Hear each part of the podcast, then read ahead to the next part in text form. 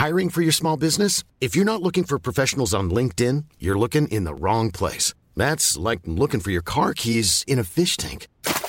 LinkedIn helps you hire professionals you can't find anywhere else, even those who aren't actively searching for a new job but might be open to the perfect role. In a given month, over 70% of LinkedIn users don't even visit other leading job sites. So start looking in the right place. With LinkedIn, you can hire professionals like a professional. Post your free job on linkedin.com slash people today. Cada noche, los expertos se reúnen para debatir los temas que hacen historia en una mesa de análisis distinta. Aquí las entrevistas con los personajes y líderes de opinión, junto al análisis profundo de los temas trascendentes. Alfredo Ceja conduce un programa de Frente en Jalisco por el 100.3 de FM. Iniciamos.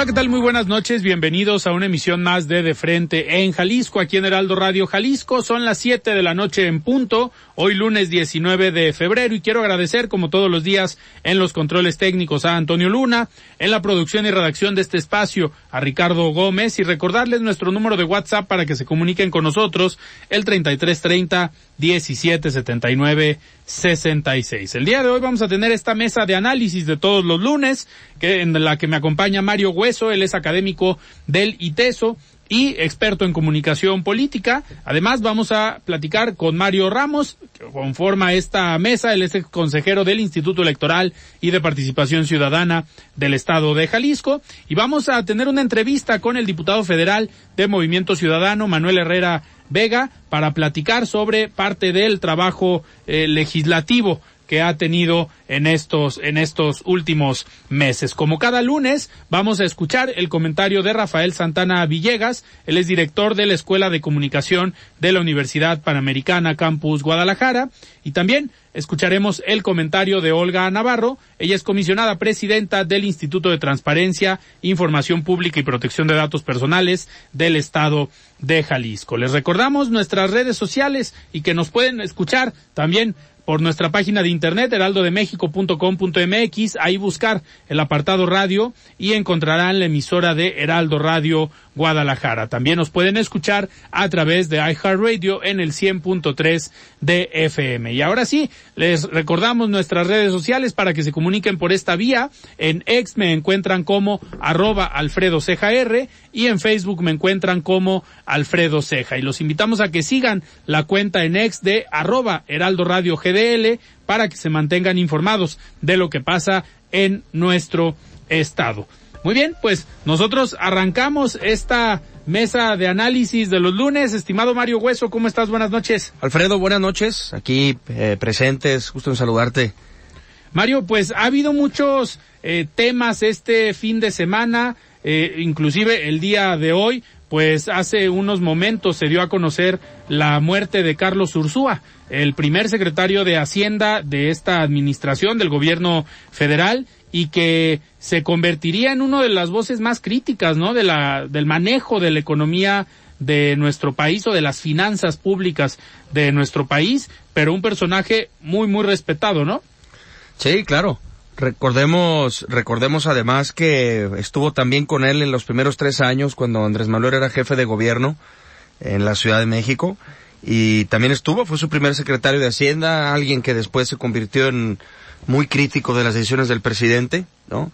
Y que sin notar partido hacia dónde estaba tirando o, querer eh, trabajar con algún grupo político en especial, pues bueno, se dio la tarea por ahí estar sacando su columna una vez por semana, haciendo también videocolumnas en otros eh, medios digitales y pues bueno, me parece que no hay mucha información de, de por qué falleció.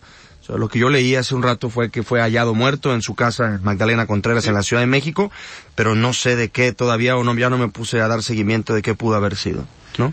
Pues, eh, Mario, sin duda, digo, no hay que, no hay que especular, esperemos que no se, no se preste para esto lo que acaba de, de suceder, un hecho lamentable y sobre todo han lo, que ha estado surgiendo en las redes en los últimos minutos, pues son comentarios positivos, ¿no? Del profesionalismo de Carlos Ursúa, de la trayectoria académica, pues que después de que regresó, de, de que dejó, perdón, el cargo como secretario de eh, Hacienda, eh, regresa a la vida académica, a escribir, a la parte de los medios de comunicación, eh, pero no, no a la parte política, digamos, no tuvo ahí ya una participación a reserva de los, de los comentarios que, eh, que podía hacer en cuanto al manejo de las finanzas públicas. Todavía el día de hoy se publicó su última eh, columna. A mediodía todavía eh, él mismo en su cuenta de Twitter pues pedía o se invitaba a que se leyera esta, esta columna. Sí, y alguien también, digamos que tenía esta vida profesional de poder entrar a la función pública, ser funcionario en los primeros niveles, en el primer nivel, tres años, eh, salirse, regresarse a la academia, a su despacho de consultoría, a los medios de comunicación, volver a entrar, o sea, tenía esta libertad de poder trabajar de distinta manera y eso le permitió ser críticos, ¿no? De los, po de los pocos eh, ex, digamos, secretarios de López Obrador que han sido bastante críticos de, de, de, la, de la, función, ¿no? Así es. Oigan, pues, eh, Mario, ya tenemos en la línea a Manuel Herrera, diputado federal de Movimiento Ciudadano. Estimado Manuel, ¿cómo estás? Buenas noches. ¿Qué tal? Saludarte. Oye, Manuel, pues te hemos visto eh, muy activo estos últimos días en las colonias, eh, haciendo trabajo eh, de informar lo que has hecho en estos últimos meses en materia legislativa. Sabemos que los diputados tienen un periodo para presentar su informe legislativo y tú en estos días estás haciendo estas pues e, esta estrategia de el informe legislativo de dar a conocer qué es lo que has hecho desde la Cámara eh, de Diputados y me gustaría Manuel eh, arrancar con eh, con esto tu experiencia o tu trayectoria en la vida política empresarial pues ha marcado tu trabajo legislativo que tiene que ver con la parte económica, con estas iniciativas eh, en materia económica o de la vida eh, financiera de nuestro, de nuestro país. Eh, ¿qué, ¿qué, nos puedes comentar de esta, estos últimos meses en materia legislativa, pues que has presentado y cómo ves, aparte la economía del país? Muchas gracias, Alfredo. Eh, pues mira, efectivamente, como tú lo comentas, eh, la ley nos marca un periodo de 13 días eh, durante los cuales podemos estar eh, comunicando de, de, manera más intensa pues lo que ha sido el resultado de nuestro trabajo legislativo. Nosotros tenemos la fecha del 21 eh, de febrero de este mes como la fecha donde estamos lanzando eh, formalmente nuestro informe y hay siete días previos y seis días después, pues para estarlo comunicando de manera, digamos, eh, masiva, eh, con el derecho de hacer eh, publicidad al respecto de lo que hemos desarrollado en nuestro trabajo legislativo. Como tú bien comentas, bueno, pues ha sido una experiencia muy interesante después de, haber encabezado diferentes organizaciones empresariales, pues estar al frente de la representación ciudadana del, Distrito 6 eh, de Zapopan y formando parte pues de, el Congreso de la Unión eh, y bueno en la Cámara de Diputados como como tú sabes eh, secretario de la Comisión de Economía secretario de la Comisión de Energía eh, integrante de la Comisión de Hacienda.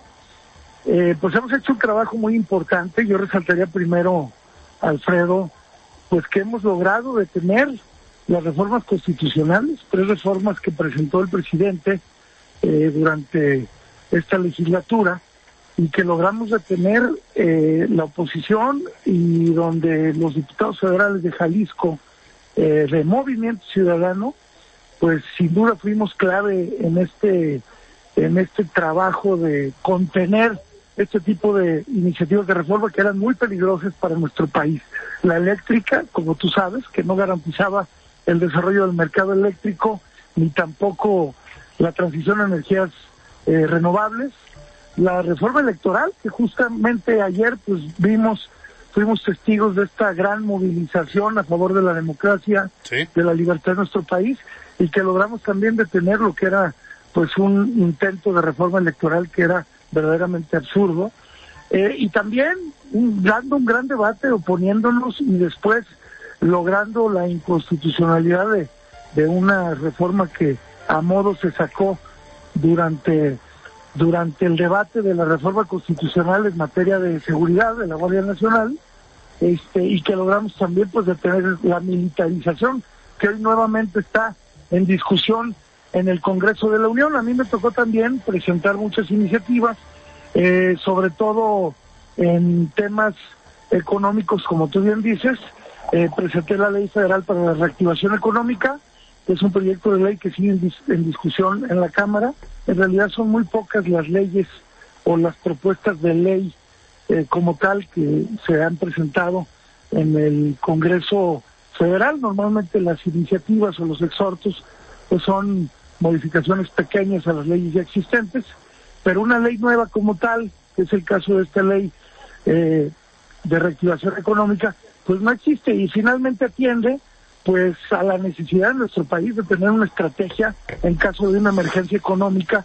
Nosotros lo vivimos con el COVID-19, eh, pues yo creo que todos los ciudadanos somos testigos de una crisis sanitaria, pero que desencadenó una crisis económica y que a través de la Ley General de, de Reactivación Económica, pues lo que se pretende es establecer los mecanismos para que la Secretaría de Hacienda pueda anunciar la emergencia económica y a través de una serie de indicadores, eh, pues poder eh, eh, jalar recursos que se pueden etiquetar en, conjunto con la iniciativa privada, con las universidades, con los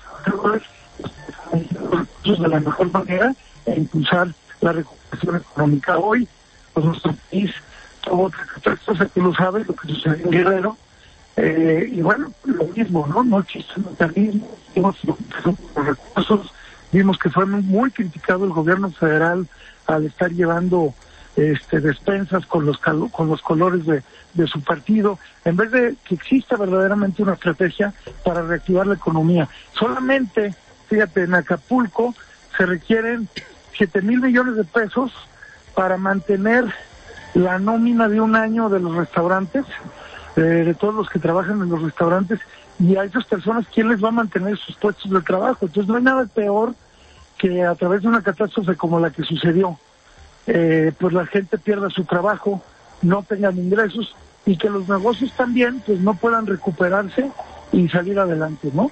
Porque son quienes generan las fuentes de empleo. Y bueno, estos son algunos ejemplos de lo que hemos estado trabajando nosotros desde el Congreso Federal, Alfredo, con mucho compromiso muy de cerca de los ciudadanos del Distrito 6 eh, de Zapopan. Y pues bueno, hablando de cómo va la economía, pues comentarte que apenas estamos logrando ya alcanzar los niveles que tenía nuestro país en términos económicos que tenía antes de la pandemia. Hay que recordar que en el 2019 México prácticamente no creció. Eh, y bueno, pues hoy estamos recuperando esos niveles que teníamos justamente en el 2019. Echar las campanas al vuelo con estos resultados sería muy irresponsable. Eh, cuando fuimos una de las economías que más tardó en, de la OCDE en, recuperarse económicamente. Entonces, hay ahí una, una, vamos, este, la posibilidad de caer, este, ahí en una, en una falsa este, digamos... En un, eh, en un falso crecimiento, ¿no? Que no genere desarrollo. exactamente, en un falso crecimiento, en una falsa radiografía de lo que está sucediendo económicamente en nuestro país, porque verdaderamente, eh, pues no, no, no, no es lo que la gente eh, podría pensar e imaginar. Si a eso le, le, pues, le sumamos que la inflación ha continuado siendo un problema fuerte en la realidad económica de las familias, en la microeconomía, lo que las personas están viviendo día a día cuando van a hacer el, supermercado, cuando van a, consumir los productos más básicos y se dan cuenta que pues no, ya no, ya no está alcanzando este, los ingresos que se están teniendo a pesar a pesar de los de los apoyos sociales que pues sin duda ha sido un, un mecanismo loable y efectivo pero que no es suficiente en un escenario donde la economía pues no está realmente al dinamismo que nosotros quisiéramos. Eh, y bueno por otro lado pues la posibilidad de atraer inversiones que es real México es un país por el nearshoring que se ha colocado como un país muy atractivo a las inversiones y creo que todos, Alfredo, lo que tendríamos que estar haciendo es generar las condiciones para que las inversiones lleguen a nuestro país eh, y podamos aprovechar esta coyuntura que es tan importante. Claro. Eh, Manuel, le voy a pasar la voz aquí a Mario Hueso. Mi querido Mario, qué gusto saludarte, amigo. Igualmente, diputado, hubiéramos querido verte aquí en, en cabina, pero sé que hay agenda y hay que seguir trabajando. Buenas tardes. Sí, caray, pero les aprecio mucho que sea vía telefónica y me da mucho gusto saludarte. Gracias. Oye, diputado, en esta, estas visitas que has estado haciendo a, tu distrito, eh, aquí en Zapopan, eh, yo creo que el ambiente ya, esto, ya está un poquito, digamos, precalentado electoralmente.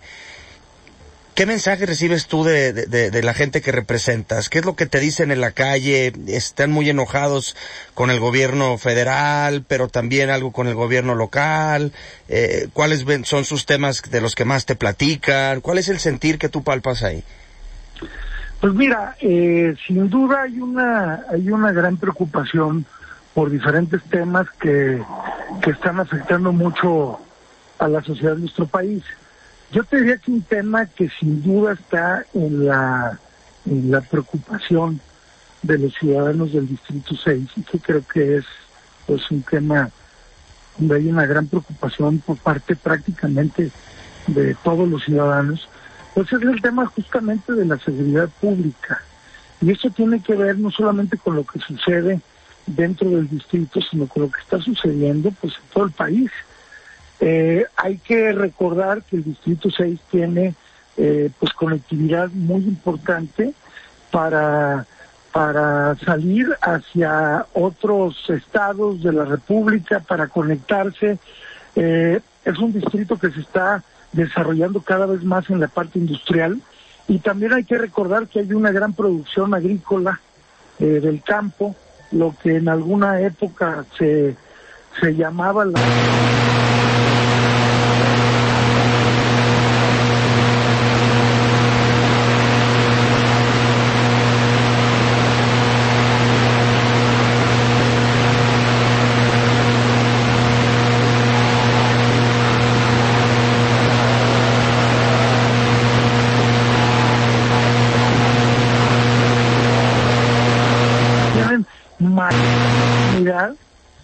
realmente es muy preocupante. Nosotros, por ejemplo, tenemos en Zapopan una de, una de las policías mejor calificadas.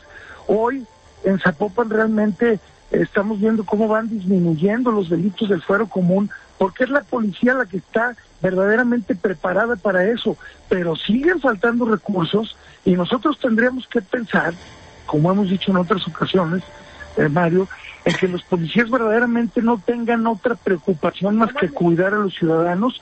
Es, son las personas que nos cuidan, las personas que, garantizan la, seguridad. Entonces, sin duda, este es un tema que sigue preocupando mucho a la gente del Distrito 6. Oye, Manuel, eh, ahorita que hablas tú del contexto, de cómo va la economía, de cuáles son estos problemas que, que te comenta la, la gente, eh, uno de los de los, de los factores que está pegando en la economía de nuestro país y en los bolsillos de todas las personas es la inflación. Y en parte tiene que ver con eh, sí parámetros macroeconómicos pero algo que también influye en el incremento de los precios por parte pues del sector empresarial es la inseguridad que se está viviendo hoy en las carreteras. Vimos la semana pasada este bloqueo eh, o este paro nacional en las carreteras. Eh, tú que te, te, has convertido, digamos, en el enlace del sector empresarial en la Cámara de Diputados, ¿qué te dicen eh, los integrantes de la CONATRAM, de Canacar, de estas asociaciones o agrupaciones empresariales que representan al autotransporte de carga y sobre todo también las, la industria maquiladora, estas empresas transnacionales que, que tienen que ver, eh, digamos, eh, una afectación o una alteración en sus mecanismos logísticos para invertirle al tema de la seguridad. ¿Cómo ves este problema? ¿Qué tanto se quejan los empresarios con ustedes como legisladores?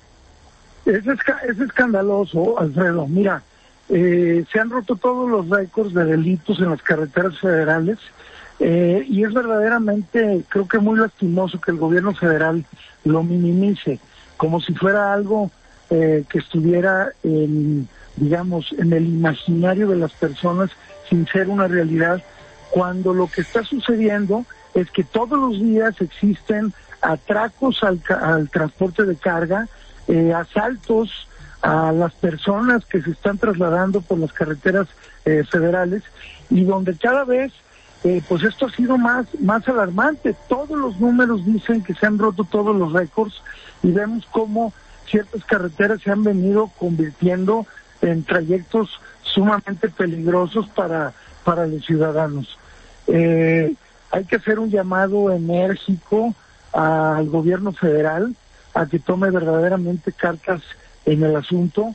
Eh, y volvemos un poco a, este tema del gran fracaso que ha sido la estrategia eh, de combate a, a la inseguridad, del combate al crimen por parte de este gobierno. Esta idea de abrazos, no balazos, y esta idea de militarizar al sistema de, de seguridad en nuestro país ha sido todo un fracaso. La realidad es que ha sido eh, un, ha tenido pésimos resultados eh, y bueno, pues vamos a seguir dando la batalla en lo que a nosotros nos corresponde, que es pues por pugnar porque se den más recursos para fortalecer las policías, para fortalecer la vigilancia en las carreteras federales, por profesionalizar a los equipos policíacos, dotarlos de más tecnología, eh, dotarlos de vivienda para sus familias, de un esquema de salud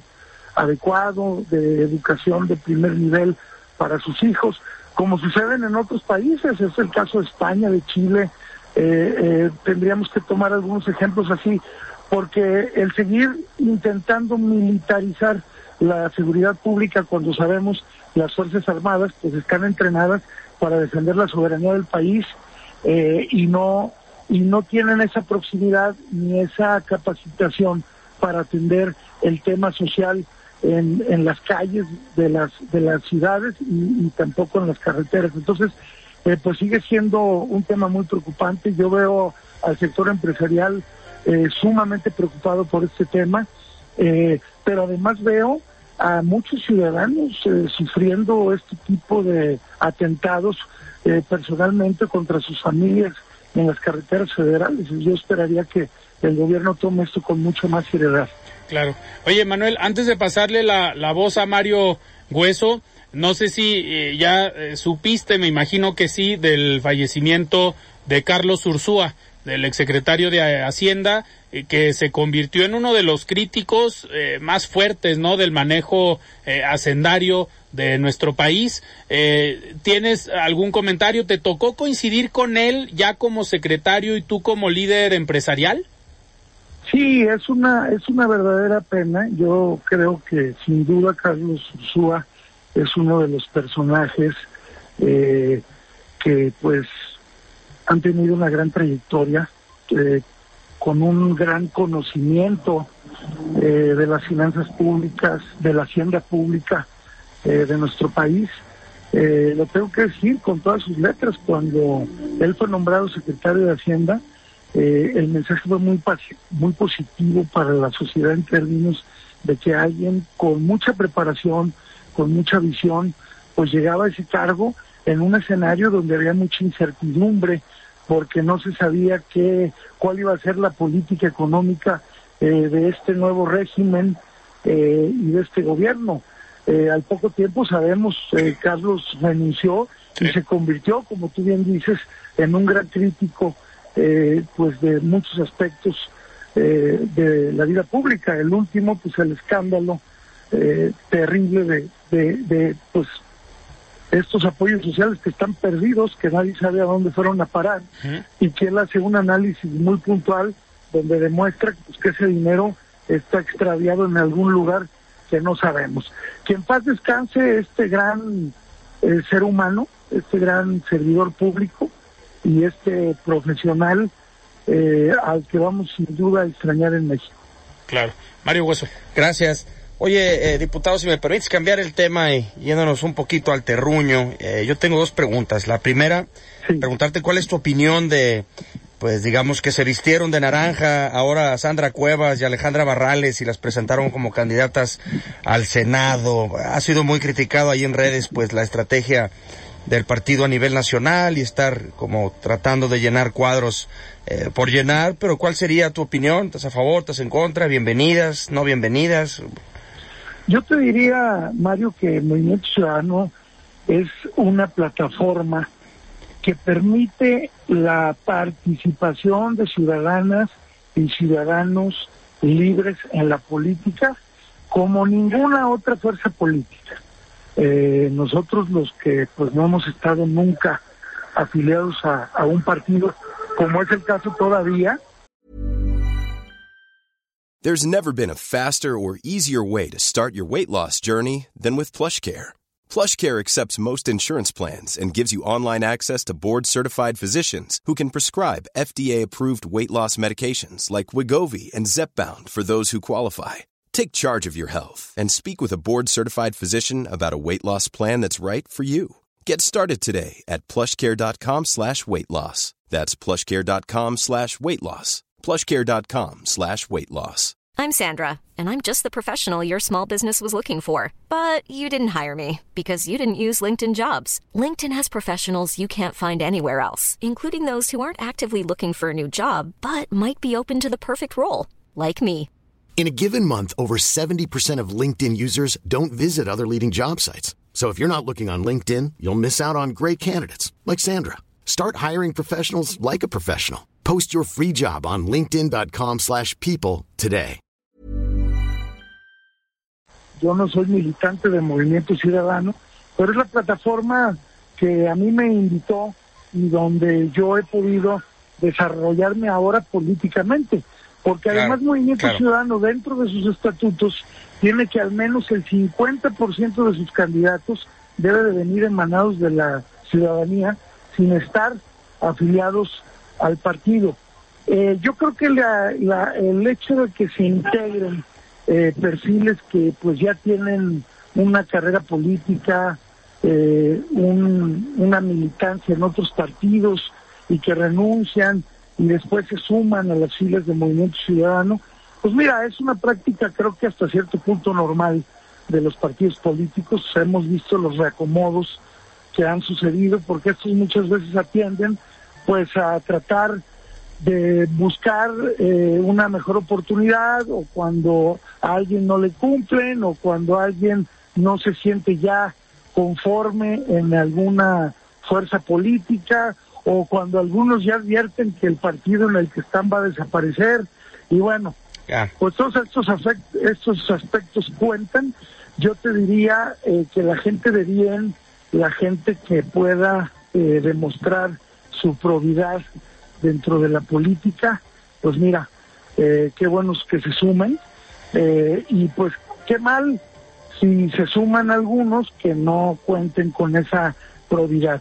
Lo que sí es importante señalar es que como Sí. ninguna otra fuerza política, Movimiento Ciudadano es un vehículo para que los ciudadanos libres que no hayan participado nunca de la política y quieran participar, pues se animen y se vengan a las filas naranjas a tratar de, de participar en la política, porque hoy más que nunca eh, la política se vuelve indispensable para la vida de todas y todos los mexicanos.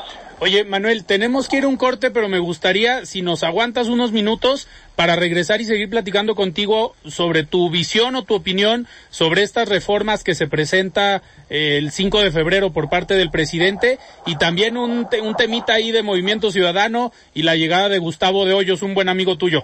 ¿Te parece? Encantado, aquí estamos. Muy Muchas bien, vamos, amigos. vamos a un corte y regresamos. Siga con Alfredo Ceja y su análisis de frente en Jalisco por el Heraldo Radio 100.3.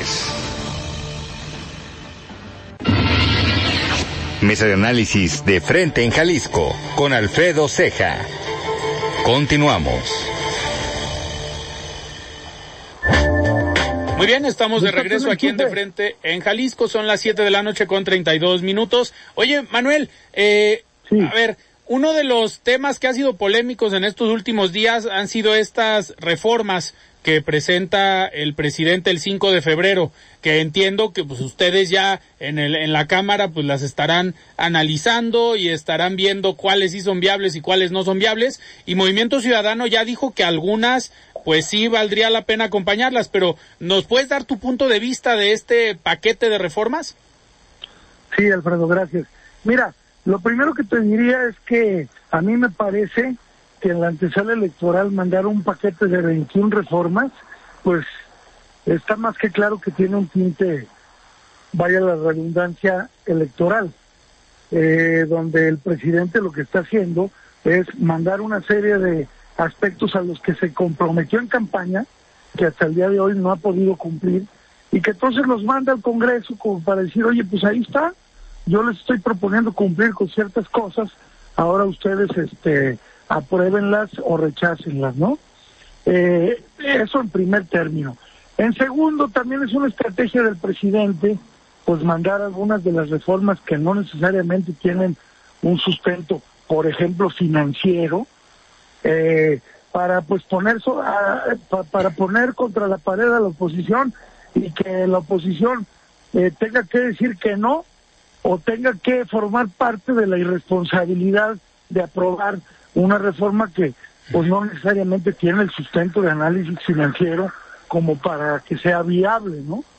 Eh, sí, efectivamente hay muchos temas que en principio nosotros eh, pues vemos con buenos ojos, eh, y te diría yo, Alfredo, muchos también de manera conceptual, porque no necesariamente como están planteadas, ni no necesariamente sin hacerles ningún cambio. Hay que recordar que en el proceso legislativo, pues primero se presentan las iniciativas, luego se analizan, luego viene el debate, se discute, se pueden presentar reformas, propuestas de cambio, eh, y bueno, en eso estamos y estaremos en los próximos días.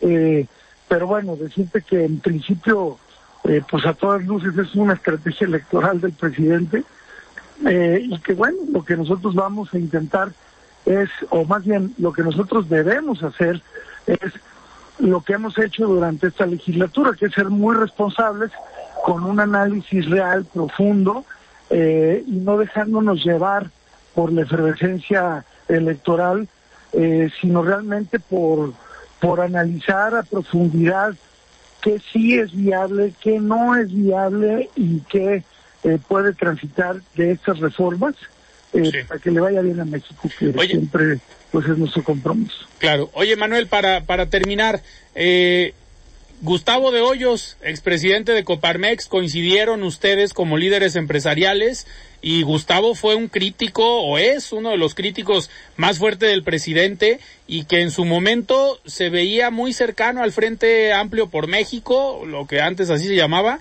y ahora resulta que ya está en Movimiento Ciudadano.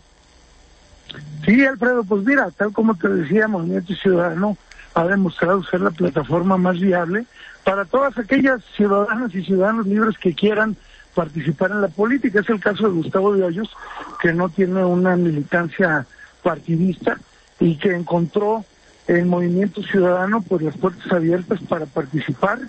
Eh, yo creo que es una gran noticia que Gustavo de Hoyos pues pueda estar eh, participando en la política, que pueda llegar a ser eh, legislador, diputado federal como tú bien dices, dices, Gustavo ha sido, es un empresario que ha sido muy crítico, ha sido muy claro en sus posturas eh, de lo que pues no está funcionando de este gobierno federal. Eh, y además Gustavo siempre ha sido muy ecuánime, ha sido una persona que ha señalado a los malos gobiernos de todos los partidos y que ha señalado eh, las malas decisiones políticas de todos aquellos que le han fallado a México.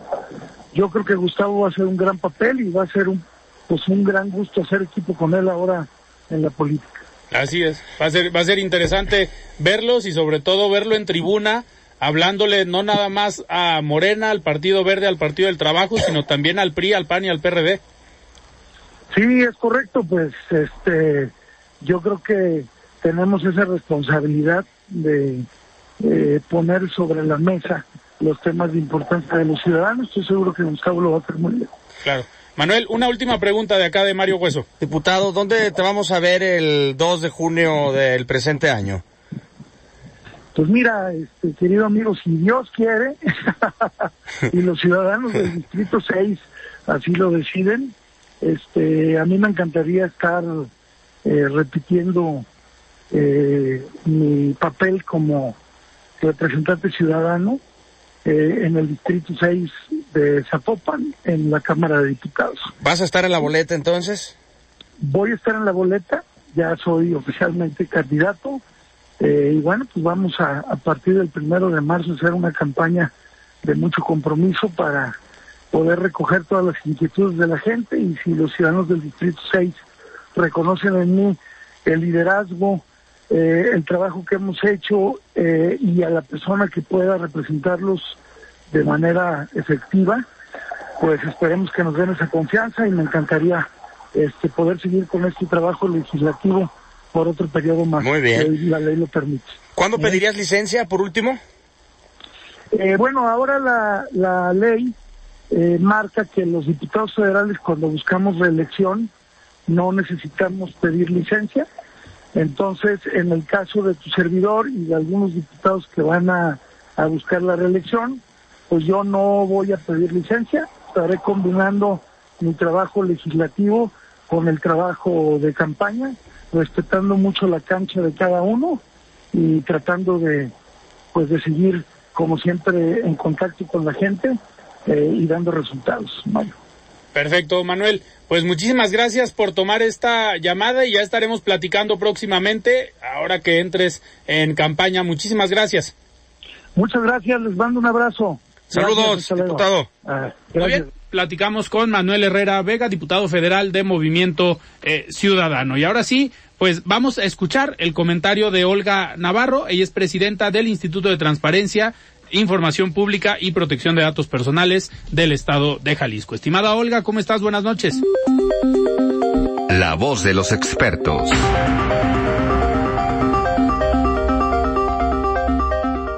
Muy buenas tardes, estimado Alfredo. Te saludo como cada lunes con mucho gusto y por supuesto también a todo el auditorio que amablemente nos escucha el día de hoy. Quiero compartirles que el pasado viernes 16 de febrero fue llevada a cabo la clausura del programa Accede en el Centro Universitario de Guadalajara de la región norte de nuestro estado. Pero, ¿qué es Accede? Accede es un programa del Instituto de Transparencia que busca promover el ejercicio del derecho de acceso a la información en aquellos grupos sociales que se encuentran en situación de vulnerabilidad. Por sus siglas, Accede significa actívate, conoce, consulta, enseña, desarrolla y ejecuta. Y en esta edición, la estrategia que tuvimos para la intervención de la red Accede fue enfocada a la población wixárika de la región norte de nuestro estado, específicamente en la comunidad de Tuxpan de Bolaños, con la idea de construir un espacio de capacitación y asesoría principalmente ante la diversidad de contextos y situaciones particulares que las y los integrantes de dicha población enfrentan en relación a las instituciones y su ejercicio de todos los derechos humanos. Para ello, integramos esta red desde el 2023 con la representación de las siguientes instituciones.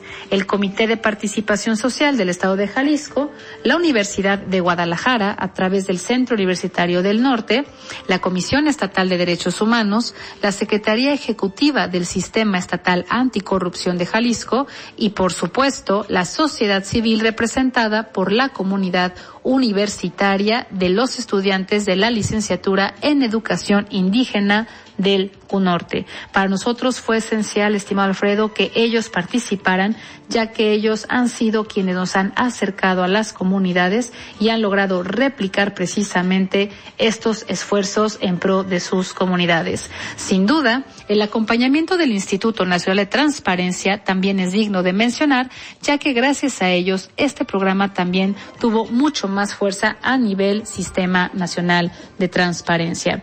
Dentro de la metodología de trabajo que tuvimos en esta edición, se encontró el generar medios y dinámicas de capacitación específicamente adecuadas a la población objetivo. También se capacitó haciendo énfasis en las utilidades que tiene el derecho a la información y el combate a la corrupción para estas comunidades. Se identificaron problemas y necesidades sociales puntuales para atender desde las perspectivas y las atribuciones de cada entidad que participó en esta red.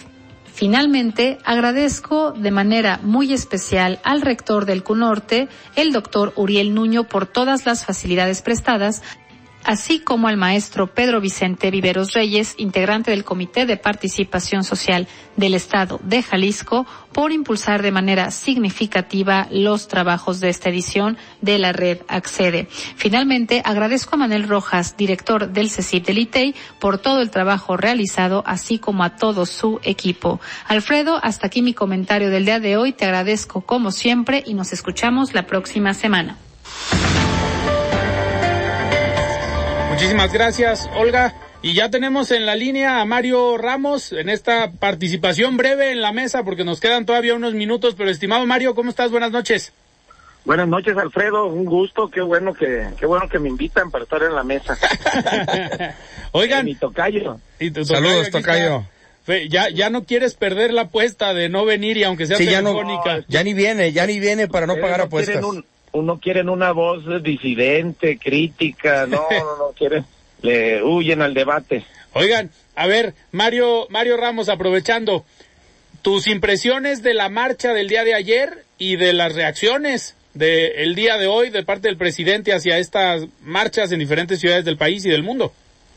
Sí, bueno, yo creo primero, eh, Alfredo, celebro que la ciudadanía se organice para expresar sus ideas, ¿no? Qué bueno que nuestra constitución consagre que también tenemos gobiernos que no eh, reprimen, intimidan la libre expresión de las ideas, libre asociación, libre tránsito.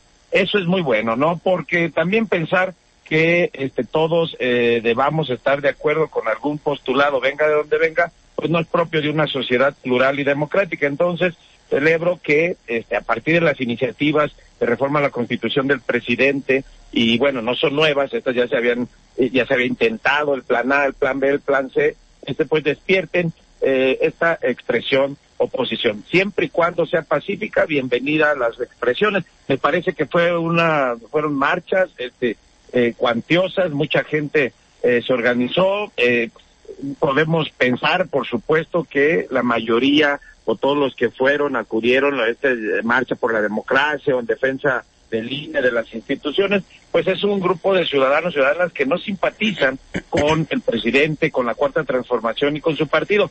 Y bueno, qué bueno, repito, es parte de la democracia, es la oposición, ahorita no estamos todavía en el proceso de campaña, pero sin duda es un telón de fondo, un telón de fondo que puso el presidente al poner la agenda en la en la agenda estos temas y bueno, vamos a ver todavía este en las próximas semanas, días que se siguieron discutiendo eh, estas iniciativas, estos temas de cara a la elección de 2 de junio del 24. Claro. Mario Hueso, ¿te sorprendió la convocatoria? Digo, al final fue mayor que las marchas eh, pasadas.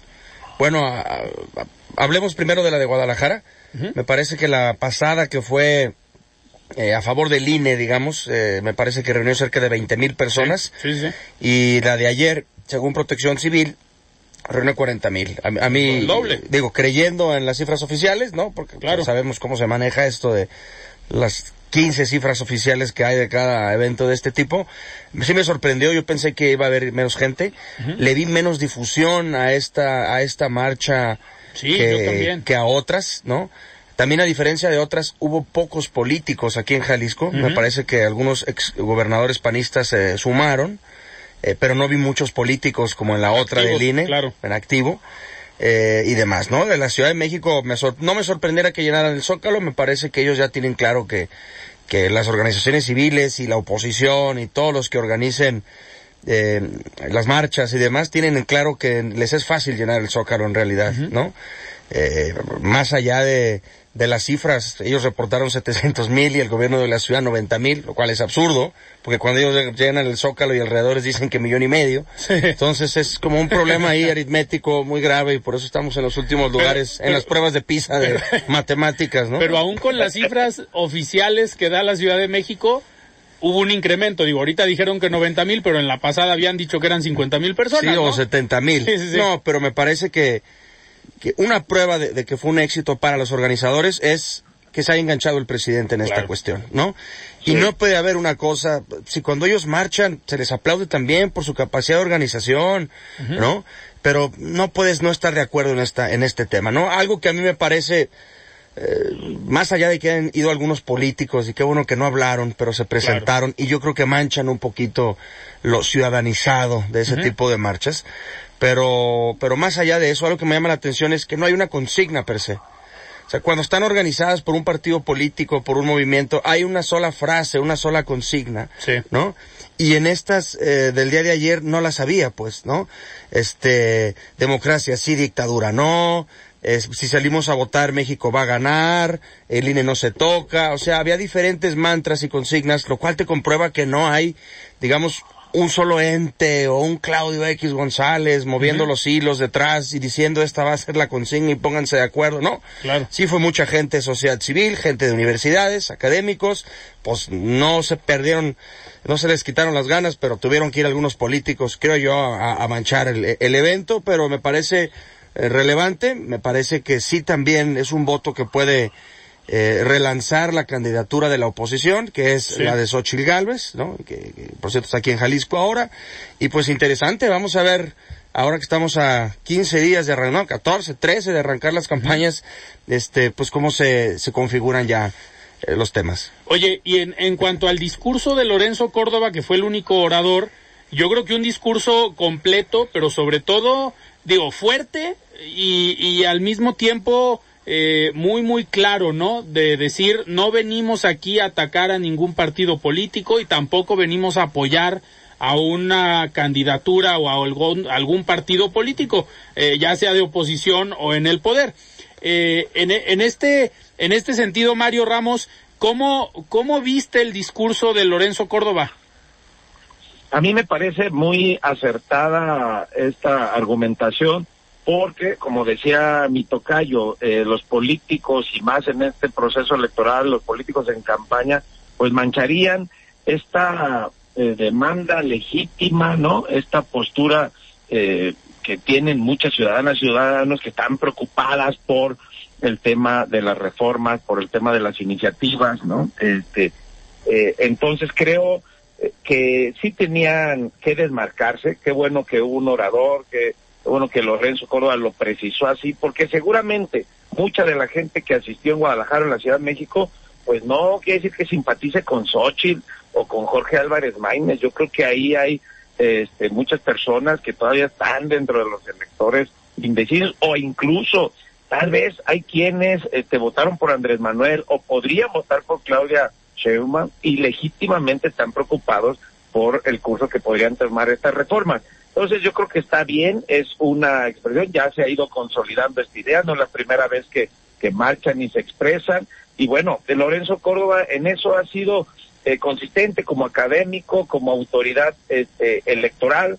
Eh, al final ahí están los resultados en su presidencia y en el momento que estuvo consejero pues, se, se el registro Morena, obtuvieron y, re- eh, y también el reconocimiento de la autoridad de los triunfos electorales, entre ellos el de la presidencia en 2018. Entonces, me parece que sí es eh, un valor importante que tenemos en la institución de la organización electoral y este, pues no creo que haya ahorita motivo, razón para modificarla cuando este, ha funcionado, ha, ha, ha habido alternancia, la, la ciudadanía es la que organiza la elección en la jornada, las casillas, ¿no? Este, los ciudadanos voluntarios van, cuentan los votos, este, dedican su día, entonces ahí está la fortaleza, ahí está el tronco de nuestra democracia que creo que sí este, se tiene que cuidar. Claro. Oye, Mario, no, nos quedan eh, tres minutos, pero eh, estas, estas reacciones de parte del presidente hoy en la mañanera al decir que Lorenzo Córdoba pues era empleado de Enrique Peña Nieto y que ese INE le daba candidaturas a quien no las merecían, pues fue ese mismo INE el que le dio el triunfo en 2018, ¿no? Claro, triunfo histórico además y, y muy muy fuerte. Bueno, de hecho yo creo que eh, el INE está posiblemente mejor calificado que la evaluación del presidente. O sea, el INE es una de las instituciones en México con mayor prestigio, donde la gente sabe que un vecino está contando los votos, que una vecina va a ser la presidenta de la, de la, de la mesa de la casilla etcétera, ¿no? Entonces la gente sabe lo que tiene y por eso ese tipo de marchas sí, sí sale, ¿no? Si el presidente está tratando de llevar su narrativa decir de las 20 reformas, eh, la, que no quieren que suceda es la de las pensiones, por ejemplo, pues la oposición se lleva para el otro tamaño. Lo que quiere el presidente con esas 20 reformas es destrozar al INE, ¿no? Destrozar instituciones. Veremos si alcanza, veremos para qué alcanza en la, en, en, la elección, porque además el mismo día Claudio Sheinbaum fue a registrarse al INE, ¿no? Como candidato. Justo a la misma hora casi. Eh, Mario Ramos, en un minuto, ¿tú crees que si era Lorenzo Córdoba un empleado de Enrique Peña Nieto? No, no, no, pues yo creo que no. Ahí está el trabajo, ahí están eh, los resultados. De hecho, Lorenzo hoy en entrevista lo aclaró a esto que se refería el presidente al final, a, ver, se refieren hasta lo del Bronco, ¿no? Sí. El INE le negó el registro, eh, fue el tribunal, el, tribunal ¿no? el que le dio, el INE documentó, acreditó que había firmas falsas. No, no fue el INE, fue el tribunal el que le dio la candidatura al Bronco. Perfecto, Mario. Pues muchísimas gracias por eh, tomar esta llamada para participar en la mesa y esperemos ya el próximo lunes tenerte aquí en cabina. Ahí nos vemos el próximo lunes de cabina con mi tocayo, un gusto.